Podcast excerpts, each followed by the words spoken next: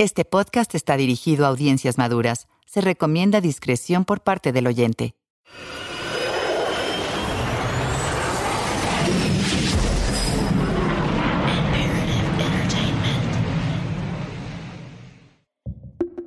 Una nota rápida. Hay dos versiones disponibles de este podcast. Encontrarás una en español como La Nota Roja y en inglés como The Red Note. Si prefieres escuchar la versión en inglés, puedes hacerlo buscando The Red Note en la misma plataforma donde descargaste o escuchaste este episodio. El feminicidio en Juárez es una historia importante que nunca antes se había presentado de esta manera. Para permitir que el público hispanohablante escuche comentarios de periodistas y académicos estadounidenses que estudiaron el feminicidio, algunos actores de voz mexicanos han traducido al español algunas entrevistas que se grabaron en el Chuco de Imperative Entertainment, esto es La Nota Roja. Comencemos.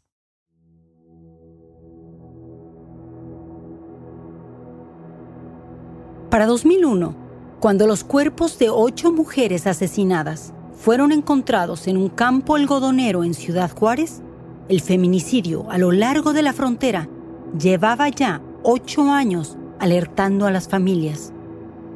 El salvajismo de estos asesinatos, así como el descaro de los criminales que los llevaron a cabo, desató una oleada de indignación en toda la ciudad. Después de que se descubrieron las ocho víctimas, Oscar Maynés y su equipo forense se pusieron a trabajar procesando las pruebas del caso. El primer paso fue tratar de determinar la identidad de las víctimas. La primera ah, muestra de, tejido que mandamos para hacer las pruebas de ADN en el laboratorio de la Policía Federal, yo mandé a, uno de mis, de mis este, colaboradores. Dije, tú vas y se lo entregas al director del laboratorio y que él te firme. No, la quise mandar al Ministerio Público, pues yo lo mandara a otro así. Tú personalmente se le entregas y que te firme recibido. Quiero que la cadena de custodia sea muy corta. Maynés y su equipo empezaron a encontrar problemas en las pruebas del Estado contra los dos sospechosos del campo algodonero, Gustavo González Mesa y Víctor García Uribe. Las autoridades dijeron que los dos conductores del autobús habían usado una vieja furgoneta café para secuestrar y asesinar a las ocho víctimas. Los técnicos forenses de Maynés peinaron la furgoneta en busca de cabello y tejidos y aplicaron luminol para ver si había algún rastro de sangre. Todo estaba limpio. Y Maynés aún no había recibido del laboratorio de la Policía Federal los resultados de las pruebas de ADN para identificar los restos de las víctimas. Cuando cuestiono por qué no los resultados, me dicen que, no era tejido suficiente para hacer las pruebas, lo cual era absurdo, ¿no? Mandamos tejido suficiente. Entonces, por alguna razón están prolongando los resultados. Así que fue una sorpresa que el fiscal general de Chihuahua convocara a una conferencia de prensa y leyera los nombres de las ocho víctimas del campo algodonero, los cuales supuestamente habían proporcionado los sospechosos del caso. En realidad, los nombres habían sido tomados al azar de una lista de mujeres desaparecidas de Juárez. Maynés fue con Zuli Ponce, quien era ahora la jefa del sistema de justicia de Chihuahua, tras 18 meses dirigiendo la fiscalía para investigar los asesinatos en serie de Juárez. Maynés le dijo que, según las pruebas que había procesado, los dos conductores de autobús probablemente no fueran autores de los crímenes del campo algodonero. Yo y Zully siempre tuvimos una relación muy conflictiva cuando trabajaba ahí. Obviamente sabía, sé cómo funciona el sistema de procuración de justicia en México. Yo traté de poner orden en mi, rinconcito, en el área pericial, y, a ver si eso permeaba otras áreas. Recuerdo muy bien que ella me comentó que hay que ser institucional. Tenemos que ser institucional. Entonces mi respuesta fue que la institución es la Procuraduría, no el procurador. O sea, las instituciones funciona independientemente de los miembros, ¿no? Entonces yo soy institucional con la Procuraduría, no con el procurador. Las autoridades alegaron que los dos sospechosos del campo algodonero se habían drogado con cocaína y marihuana antes de salir a su escapada de asesinatos. Pero los análisis de narcóticos del Departamento de Tránsito del Estado salieron negativos para ambos sospechosos. Un agente de la Procuraduría invitó a Maynés a almorzar para hacerle una petición. Quería que sacara unas pruebas toxicológicas positivas a drogas. Le dije que no lo iba a hacer. Entonces le dije, esa evidencia yo no la levanté. Y me dice, es que es un orden del procurador. Le digo, pues dígale al procurador que me lo mande por escrito. Que me dé la orden por escrito y luego hablamos. Entonces, obviamente no iba a hacer eso el procurador. Entonces ya, ya fue cuando empezó la situación a ponerse muy tensa.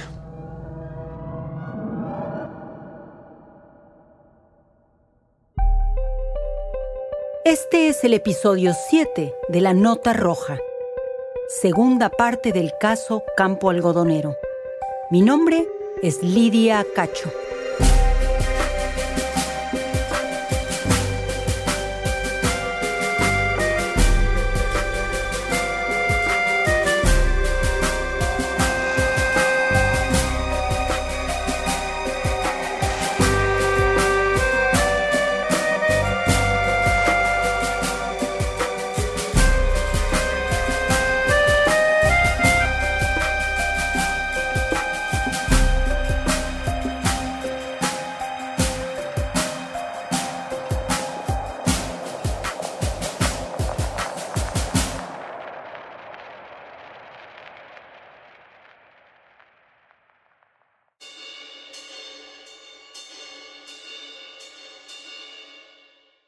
Afford Anything talks about how to avoid common pitfalls, how to refine your mental models, and how to think about how to think. Paula, while certainly you can mess up on a million dollars a year, it is far less likely than it is on $30,000 a year. Right. I would meet wonderful people that were struggling with a budget that was super tight. It was 100% you need to make more money. Make smarter choices and build a better life. Afford anything, wherever you listen.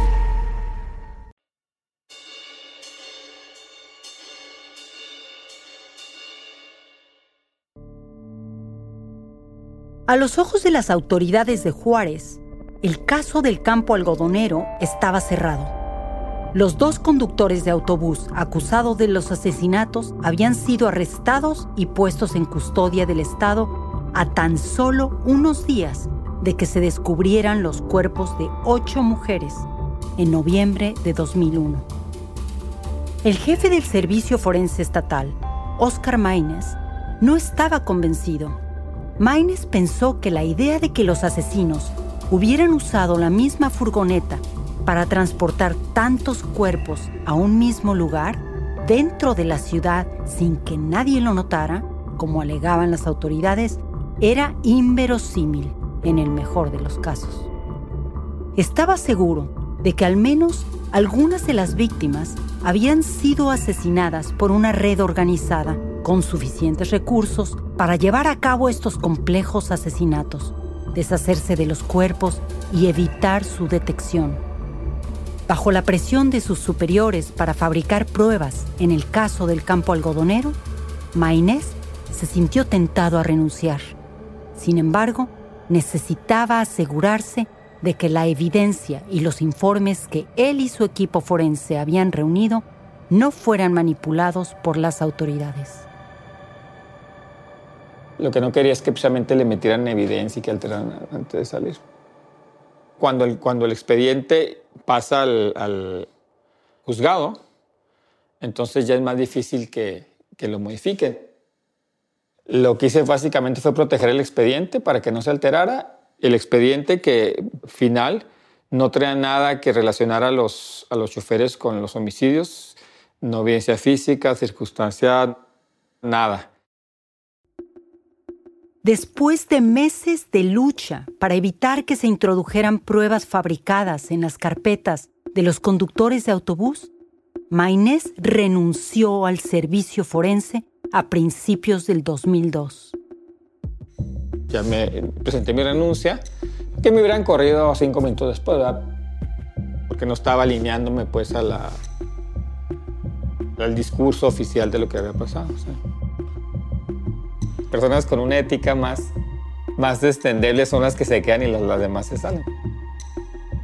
Eso pasa en todo ese tipo de sistemas.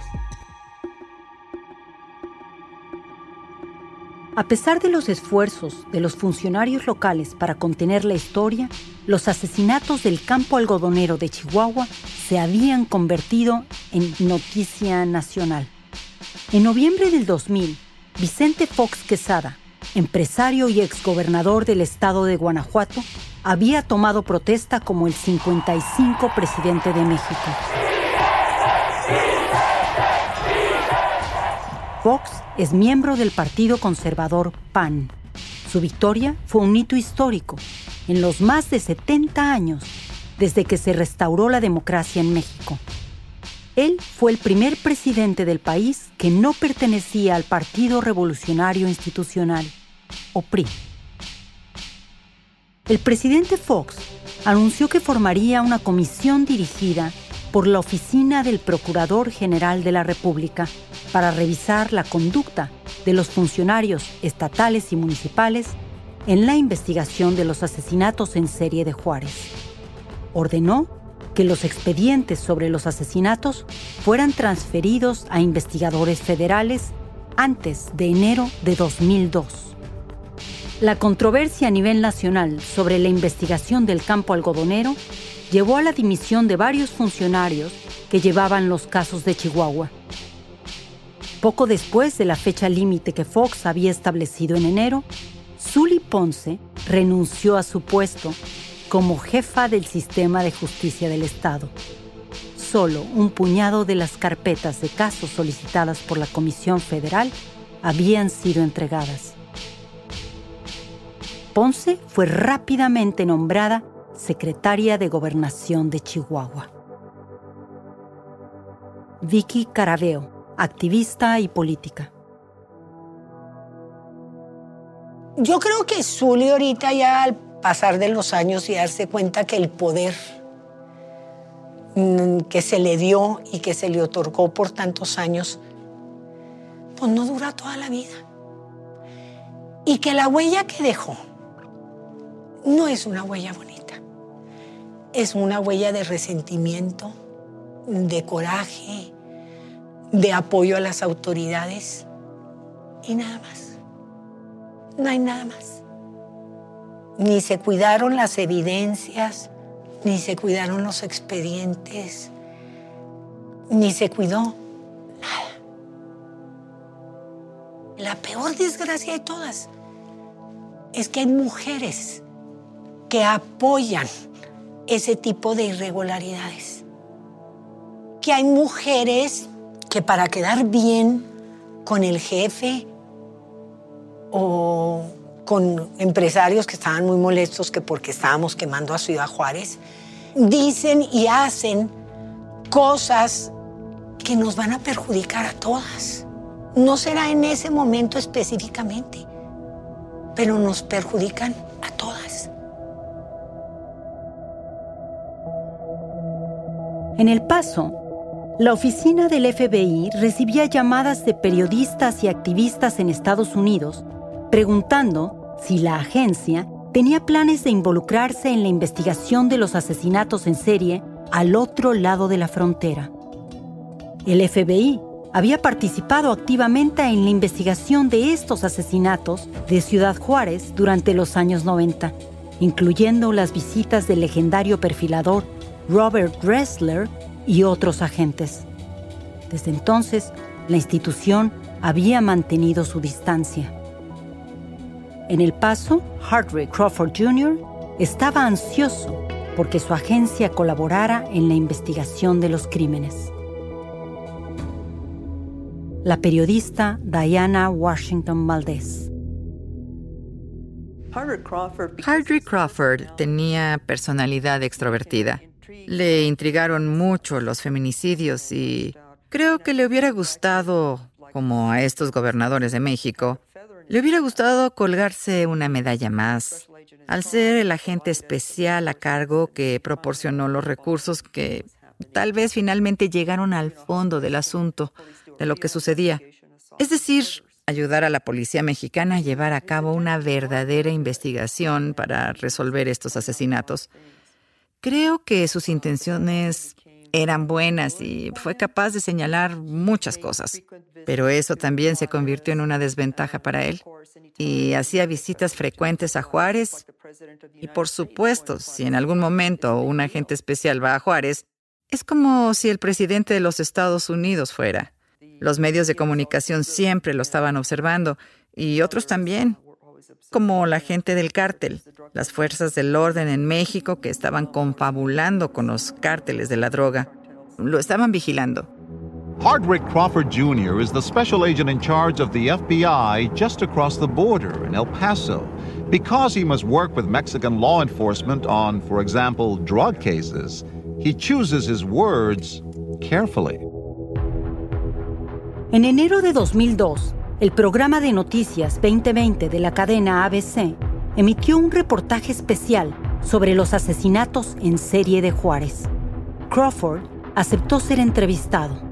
Después de que el segmento saliera al aire, él mismo se acercó al gobierno de Chihuahua y a las autoridades federales mexicanas para ofrecerles la ayuda del FBI.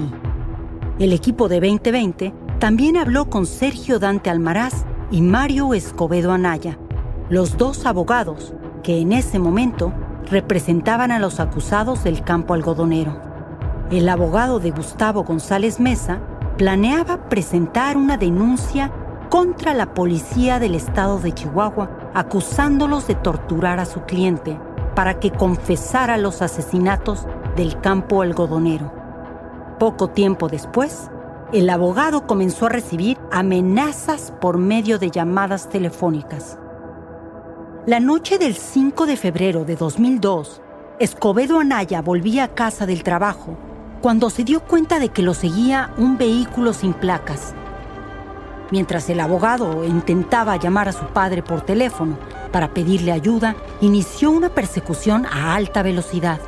Los conductores que seguían a Escobedo Anaya iniciaron un tiroteo y la camioneta del abogado se estrelló. Lo declararon muerto en el lugar. La familia de Escobedo pronto supo que el tiroteo había sido llevado a cabo por oficiales de la policía estatal. Después del choque, los testigos informaron que uno de los policías se había subido al vehículo del abogado y le había disparado a quemarropa. Los oficiales de la policía estatal dijeron que el tiroteo había sido el resultado de una confusión de identidad. Los policías creían perseguir a un narcotraficante y comenzaron a disparar cuando Escobedo ignoró sus órdenes de detenerse. Dijeron que, de hecho, el abogado había abierto fuego contra ellos antes del accidente.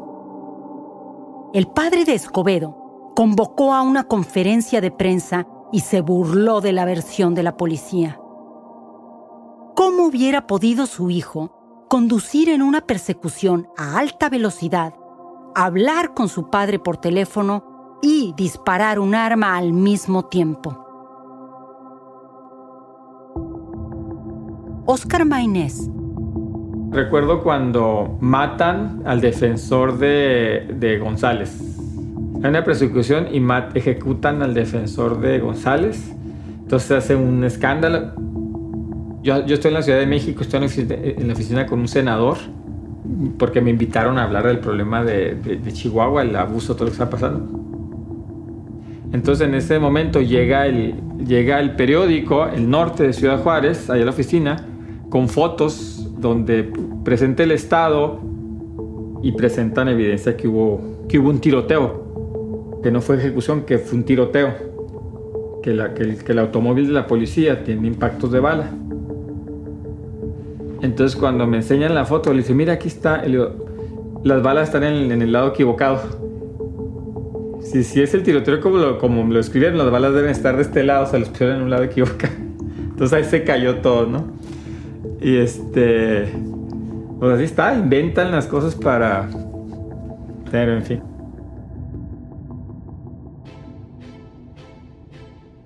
En julio de 2002, Hardwick Crawford apareció de sorpresa en Chihuahua en una conferencia sobre los asesinatos en serie. Se refirió a los homicidios de mujeres que habían estado ocurriendo en Juárez durante 10 años como un crimen de lesa humanidad. Después de que los comentarios de Crawford aparecieran en los titulares de México, el presidente Fox respaldó públicamente el llamado de Crawford a una investigación binacional.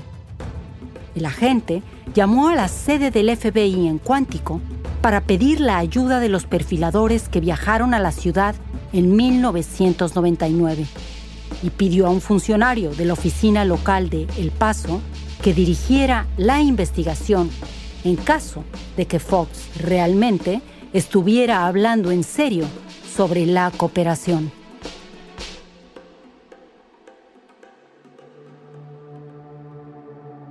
En octubre, la Procuraduría General de Justicia de Chihuahua realizó una prueba de ADN de rutina para confirmar los nombres de las ocho víctimas del campo algodonero que habían sido anunciadas por las autoridades.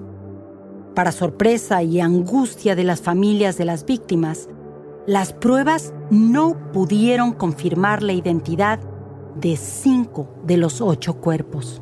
En tan solo una víctima, los resultados de ADN coincidieron con el nombre que las autoridades habían leído en la conferencia de prensa de aquel mismo año. En medio de la confusión, Víctor García Uribe fue enjuiciado por los asesinatos del campo algodonero de octubre de 2004. Fuera de la confesión, había poca o ninguna evidencia que lo relacionara con los ocho asesinatos. Sin embargo, García Uribe fue declarado y sentenciado a 50 años de prisión por los asesinatos del campo algodonero. Ante, ante, ante una abrumadora evidencia que estos individuos no fueron los culpables, que fueron torturados para que confesaran, Inclusive ellos declararon ante los medios cuando los presentan y, enseñan sus, genitales quemados con, con, electricidad. Y los jueces aún así los, este, los consignan. Y lo, digo, lo más interesante de esto es que el juez, ah, porque un juez que no quiso tomar el caso porque había presión para que los consignaran sin evidencia, lo, despidieron, sacaron del sistema y el juez que lo aceptó, que hasta se propuso, terminó siendo presidente del Tribunal de, Justicia del Estado. Y se retiran con una pensión muy buena. Es el problema, ¿no? O sea, todos los jueces básicamente obedecen lo que el gobernador les, les ordena. Bueno, porque su trabajo, que es muy, muy bien remunerado, depende de eso, porque es muy fácil que lo remuevan. Si actúas correctamente, el sistema te escupe y por eso llega lo peorcito a, puestos claves de, en la Administración de Justicia de México.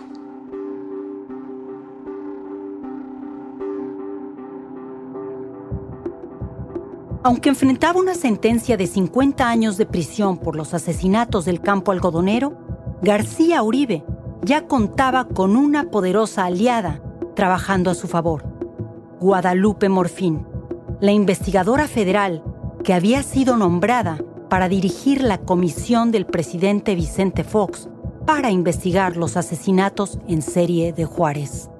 Al momento de su nombramiento, Morfín aseveró que los asesinatos del campo algodonero habían generado una enorme presión nacional e internacional sobre las autoridades mexicanas para que se tomaran medidas.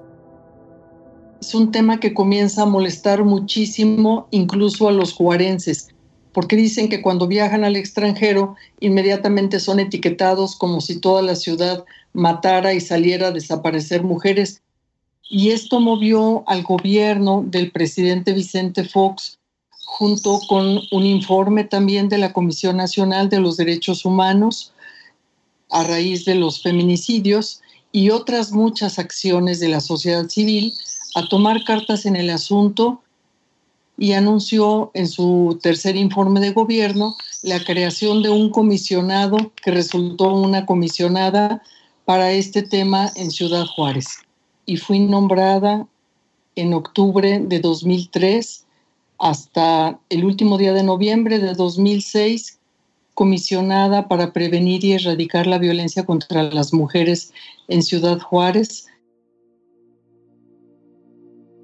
Morfín presentó una denuncia en la que afirmaba que García Uribe había sido torturado por la policía para confesar los asesinatos del campo algodonero y que los cargos en su contra debían ser anulados por falta de pruebas adicionales. En julio de 2005, después de casi cuatro años en cautiverio, un juez del estado de Chihuahua dictaminó que la sentencia de García Uribe se había basado en un testimonio poco fiable y ordenó su liberación. García Uribe había gastado todos sus ahorros defendiéndose de las acusaciones del campo algodonero. Había perdido su negocio y a su esposa, quien lo dejó por otro hombre mientras él estaba en prisión. El segundo acusado, Gustavo González Mesa, también fue absuelto de cualquier delito en los asesinatos del campo algodonero. Sin embargo, González Mesa llevaba más de un año muerto. En 2003 fue encontrado inerte en su celda de la prisión de máxima seguridad de la ciudad de Chihuahua. Oscar Maynés afirma que le dijeron que González Mesa había muerto de una infección séptica que desarrolló después de ser operado de una hernia. Los familiares del conductor de autobús aseguran que nunca se les informó de la operación. Cuando fallece González, la foca que le decían, este, me habla la, esposa y me dice, oiga, mi esposo falleció en un proceso que le estaba quirúrgico, porque al parecer había desarrollado una hernia por las lesiones que le habían hecho la policía cuando lo arrestaron. Sí hablé con él en la mañana y falleció de una complicación de sepsis, de infección. No te dijo si tenía fiebre, dolor. No, no, estaba bien.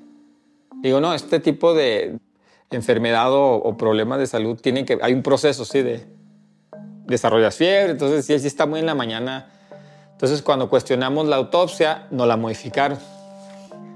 Y cuando me presentan la, la, la firma, el documento donde el chofer autoriza la, la, intervención quirúrgica, la firma es falsa. Entonces, digo, está todo, digo, es surreal, pero así funciona. Los funcionarios públicos de Chihuahua nunca abrieron una nueva investigación para determinar quién fue responsable de los crímenes del campo algodonero. Ahora sostenían que los ocho asesinatos no tenían relación alguna. La autoridad cuando le conviene dice que los cuerpos están relacionados y cuando no le conviene dicen que no están relacionados.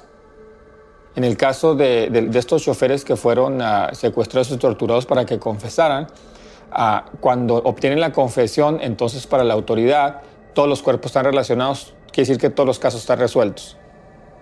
Cuando el caso se prolonga y estos choferes son absueltos, eh, automáticamente los, ya los homicidios no estaban relacionados. De hecho, la, versión oficial, el discurso oficial actualmente es que son hechos aislados. Tienes dos grupos de cuerpos depositados en, un área no urbanizada de la ciudad, en fila india, sí, en hilera, y para la autoridad son, son, casos aislados. O sea, fue fortuito que los homicidios, los, los homicidas hubieran dejado los cuerpos ahí. Entonces es absurdo. Se rehusan a aceptar que esto está bien organizado. Porque protegen a alguien, tienen miedo de alguien o creen que es demasiado trabajo. Si reconocen que hay un grupo o grupos organizados detrás de esto, necesitarían recursos adicionales, trabajo adicional. La mayoría de las personas que dirigen las corporaciones policíacas son políticos, así que no les interesa la investigación criminal o porque solo quieren terminar su administración, hacer dinero y después ir a otro lado.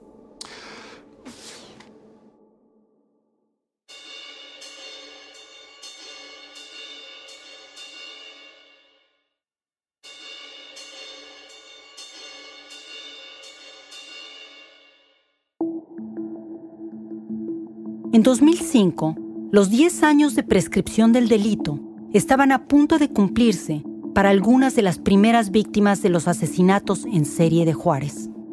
Las familias de estas mujeres esperaban que los nuevos resultados de ADN les ayudaran a conseguir una prórroga en los casos de sus hijas. Diana Washington Valdez. La ley, las propuestas de ley para eliminar la prescripción de los delitos no han tenido éxito. Hubo esfuerzos, los legisladores trataron de cambiar eso, es decir, ¿cómo puede prescribir un delito como el asesinato? Es decir, sin embargo, esa es la ley y sí, hay desesperación cuando llega esa fecha para las familias. Guadalupe Morfín invitó al equipo argentino de antropología forense a viajar a Juárez para llevar a cabo las pruebas de ADN solicitadas por los familiares de las víctimas el equipo argentino había identificado a miles de desaparecidos de la guerra sucia de su país durante los 70s y 80s.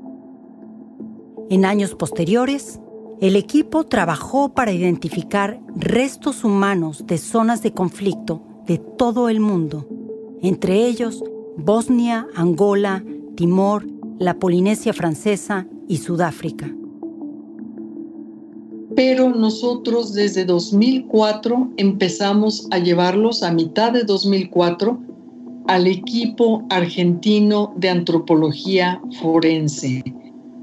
Se les abrieron las puertas para hacer el trabajo de identificación de restos de mujeres no reconocidas o de identificación dudosa. Y empezamos a trabajar con las familias. Las expertas argentinas realizaron pruebas de ADN en los restos de casi dos docenas de personas enterradas en una fosa común de la ciudad, así como en varias mujeres víctimas de los asesinatos en serie, incluyendo aquellas encontradas en el campo algodonero baldío, cuyas identidades aún eran inciertas. Diana Washington Valdez.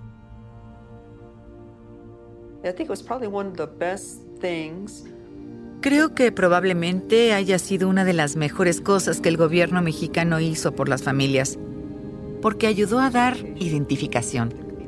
Se podía creer que eran los cuerpos de sus hijas y madres.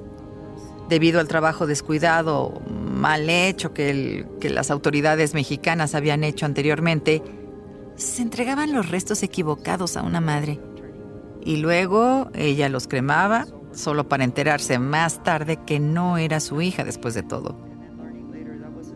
Si no sé nada más, al menos sé con seguridad que esta es mi hija, o que fuimos capaces de identificar que estos restos son de mi hija y puedo enterrarla. Así que este equipo realizó un trabajo meticuloso. Trabajaron en colaboración con el gobierno en un acuerdo para mantener la confidencialidad. No querían avergonzar al gobierno. Si lo hacían, no los invitarían de nuevo. Las expertas argentinas lograron identificar a cuatro de las ocho víctimas del campo algodonero. Claudia Ivette González, Mayra Reyes Solís, Brenda Herrera Monreal y María de Los Ángeles Acosta Ramírez.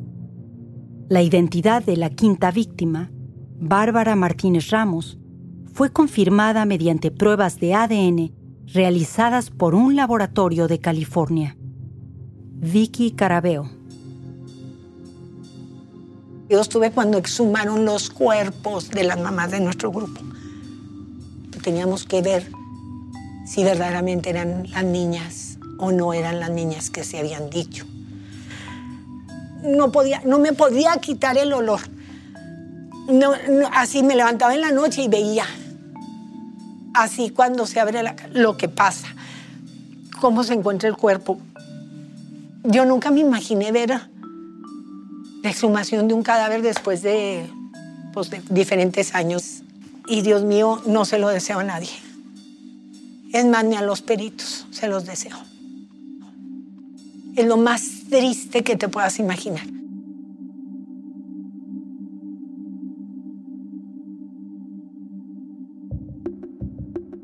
las expertas argentinas no pudieron confirmar la identidad de tres de las ocho víctimas, el equipo envió sus resultados a la nueva fiscal general de Chihuahua, quien se negó a leer el informe. Las autoridades de Chihuahua anunciarían más tarde que Guadalupe Luna de la Rosa, Bárbara Martínez Ramos y Verónica Martínez Hernández habían sido reportadas erróneamente como oxisas. La Procuraduría Estatal ahora las considera oficialmente desaparecidas. Oscar Maynés. No, de hecho, hasta la fecha todavía los cuerpos no han sido identificados plenamente. Hay un par de cuerpos que estamos o que yo estoy seguro que sí pertenecen a los nombres oficiales, a los nombres que ha el Estado, pero la mayoría no, no estamos 100% seguros quién son.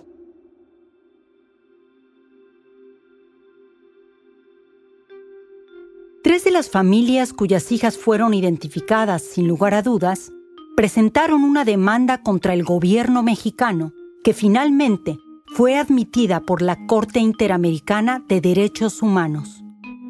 La Corte luego dictaminó que debido a las muchas irregularidades en las investigaciones del campo algodonero, así como otros homicidios por motivo de género en Chihuahua, el gobierno mexicano era responsable ante la comunidad internacional por no haber evitado la desaparición y el asesinato de las tres víctimas. La Corte ordenó a las autoridades mexicanas que pagaran la reparación del daño integral a las familias de las víctimas y que adoptaran medidas para abordar el problema de la violencia de género en México. Guadalupe Morfín era fiscal especial para en la PGR, la Procuraduría General de la República, cuando los casos de campo algodonero fueron planteados ante la Corte Interamericana de Derechos Humanos y eso dio lugar a una sentencia que estableciera la obligación para el Estado mexicano de en toda la República tener herramientas para prevenir mejor, investigar, sancionar y reparar el daño de violencia contra las mujeres, pero sí me dio mucho gusto la sentencia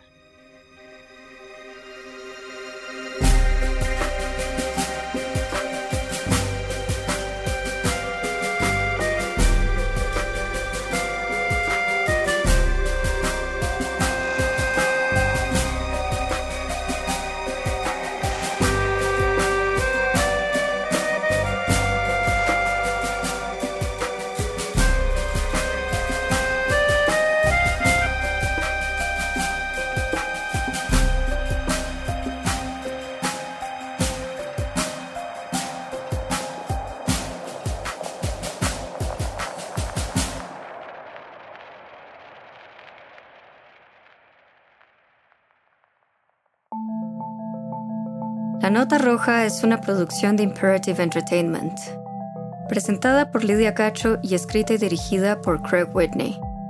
Los productores ejecutivos son Jason Hoke y Lydia Cacho. Yo, como productora principal, Estefanía Bonilla Hernández y como productores Laura Caulfield, Will Wallace y Craig Whitney. La investigación y las entrevistas fueron realizadas por Alicia Fernández. El sonido directo fue realizado por Nicolás Aguilar Jiménez y el diseño sonoro por Javier Umpierres. Tom Kurken realizó la ingeniería de grabación en Los Ángeles. El doblaje de las entrevistas realizadas fue dirigido por Rebeca Gómez e interpretado por Isabel Aerlund, Rona Fletcher, Arturo Mercado Jr. y Genaro Vázquez. La música fue compuesta por Michael Ramos. Abraham Buendía realizó el detrás de cámara y foto fija. Nuestro fixer de producción en campo fue René Renix Nava. Servicio de transporte fue proporcionado por Arturo y Ricardo Baez en Ciudad Juárez, Chihuahua y Hugo Ramos en la Ciudad de México. La contabilidad de la producción fue supervisada por Viridiana Morales y realizada por Miguel Torres en Global Entertainment Firm. Lorena Olivares es la asistente de director. Los servicios legales fueron proporcionados por Laura Caulfield en Estados Unidos y en México por Laura Marván de Marván Pitol Abogados. Yasmín Alba y Ricardo Carrillo proveyeron los seguros en LCI Seguros. La producción fue coordinada por Vinerva Bolaños y como supervisor de producción Héctor Subieta. Los productores quieren agradecer a Adam Ambruso, al Dr. Edgardo Buscalia, a Daniel Espinosa Ochoa, Mike Hisi, Adriana Montalvo, Tony Montenieri y a María Rosa Ochoa Ávila por su amable colaboración en la realización de este podcast. Queremos agradecer especialmente a Luis Chaparro y a Ikae Chituda de la Comisión Fílmica de Chihuahua y a la gente de Ciudad Juárez por su hospitalidad y apoyo durante la producción. Si disfrutaste la nota roja, déjanos una calificación y escribe una reseña en la plataforma en la que nos estés escuchando. Gracias nuevamente por escuchar el podcast. The Bigger Pockets portfolio of podcasts are worthy of your investment. We're having a real conversation as real real estate investors. New episodes available every day. It's important to buy where it makes money and not necessarily where you want to travel to. Bigger Pockets, On the Market, Rookie Real Estate, or Money Podcast. The purpose of flipping is to create more cash so then you can reinvest into other types of properties. The Bigger Pockets Podcast on YouTube or wherever you listen.